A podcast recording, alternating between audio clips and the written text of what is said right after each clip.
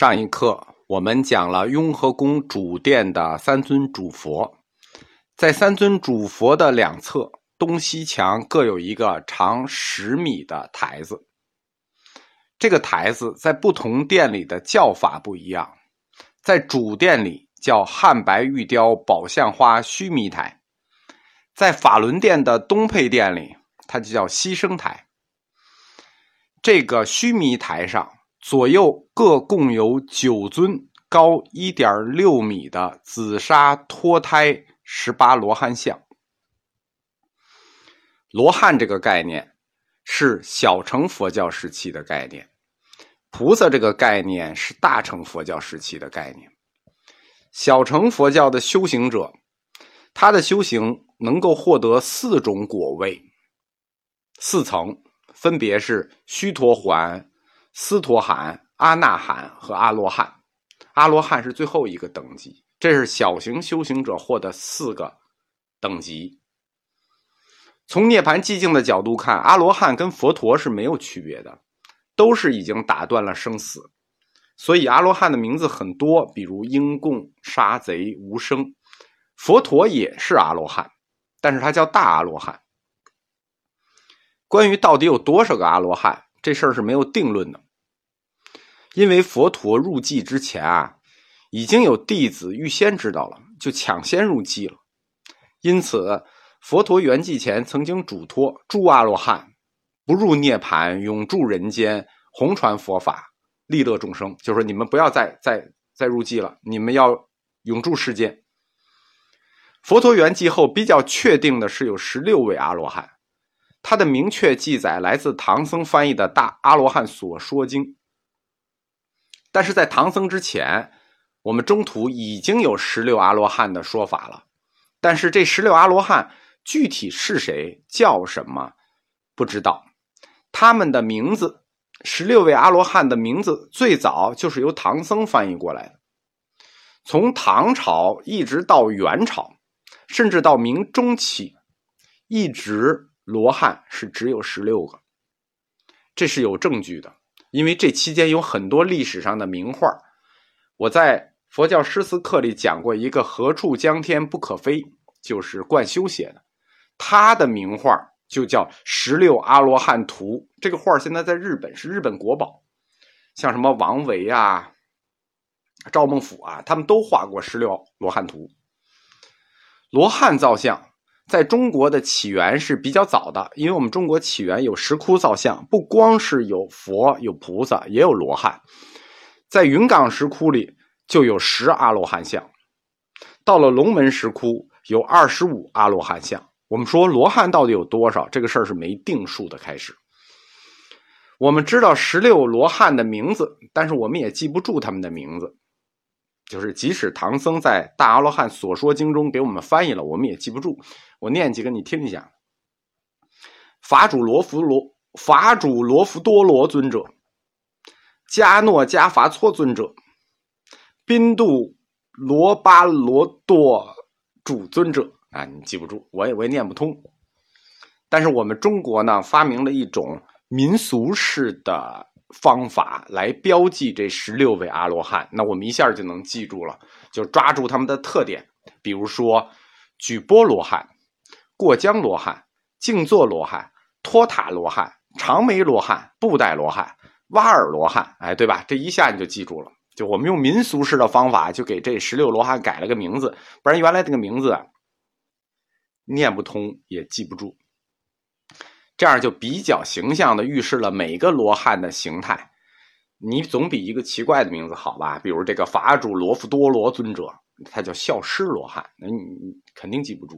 比如迦利迦尊者，奇相罗汉。十六罗汉，他不光是他的梵文名字比较怪啊，他们的样子也很怪。我们看贯修的那个十六罗汉图就知道，呃，中国佛教造像有四家样。张家样画的那个罗汉本身就很怪，他们的样子呢，肤色不同，外貌迥异，有的是漆黑，有的是面色发红，有的是大肚子，有的是大胡子。这十六罗汉的形象，其实它不是凭空想象来的，它是根据佛教史推测出来的，甚至恐怕就是事实。为什么呢？因为这十六罗汉的概念，它来自于古印度，不同的地区、不同的民族、不同的种姓。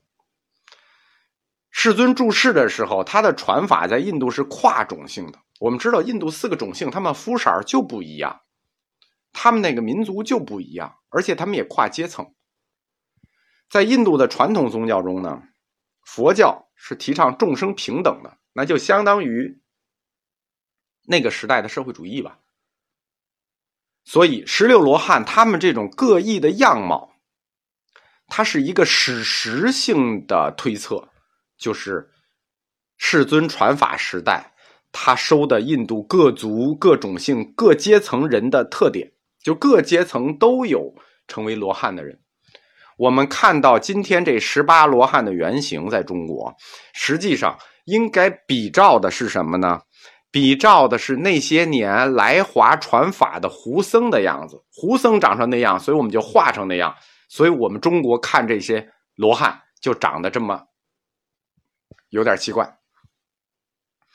十六罗汉到了元明两朝，他就扩展出两位罗汉，因为我们知道这元明两朝是这个画本相卷剧本佛教画本相卷剧本最发达的，就是民间传说和民间创作就参与到了佛教文化，就参与进来了，就扩展出两位罗汉，扩展出这两位罗汉呢，汉传出来的两位和藏传出来的两位。不一样，就是藏传的十八罗汉和汉传的是不一样的，而且呢，有好多种说法，每一个说法对应的人也不一样。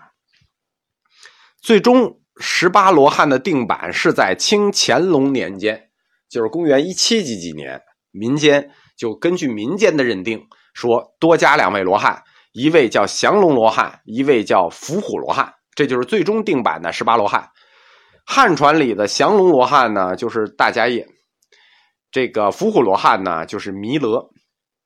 雍和宫的这个十八罗汉像，我们说它是最后定版于清乾隆中期，但是因为雍和宫造宫的时候，它早于乾隆中期，它是乾隆九年，而且这造像好像是明朝传下来的，所以多出来的两位又有不同。雍和宫多出来的两个罗汉呢，是弥勒下生经中有四大声闻。就是迦叶罗汉和这个君图波探罗汉，这个你们也记不住，我说一下，就是多出这两位罗汉，雍和宫的和正正规的那十八罗汉多出来的不一样。在雍和宫大雄宝殿的这十八罗汉的背后，我们今天看是强了，在这以前，每一个罗汉背后有一幅唐卡，每一个罗汉背后有一幅唐卡是对应的。这个一九零三年的时候呢，法国第一大学不叫法国第一大学，叫巴黎第一大学艺术历史研究中心曾经在雍和宫拍摄过照片就是每个店都拍摄过。这上个世纪初，在那些照片里，这十八罗汉后面都有唐卡。资料说说这个唐卡现在已经被被被收起来了啊，在延绥阁里头，就是万福阁的右侧。呃，但是我们也看不到了。今天我们只能看到这十八罗汉像。这十八罗汉像还有值得一讲的，就是它的造像法。它的造像法叫紫砂脱胎夹柱法。借这个机会，我们就把寺院里佛造像的方法大致给大家讲一下。